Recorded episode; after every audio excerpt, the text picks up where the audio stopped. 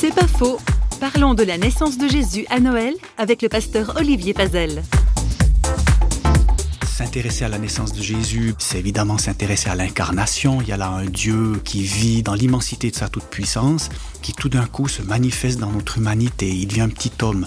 Il est dès le départ inoffensif, au contraire de toutes ces images inquiétantes liées à Dieu. Combien de personnes voient Dieu comme un être euh, S'ils le voient comme une personne, ils le voient comme un vieillard inquiétant et sévère. Et je pense qu'il y a beaucoup de personnes qui sont tout aussi inquiètes en voyant en Dieu non pas une personne, mais un esprit, un principe très abstrait, une intelligence lointaine. Tandis que Dieu nous fait la grâce de décliner son identité.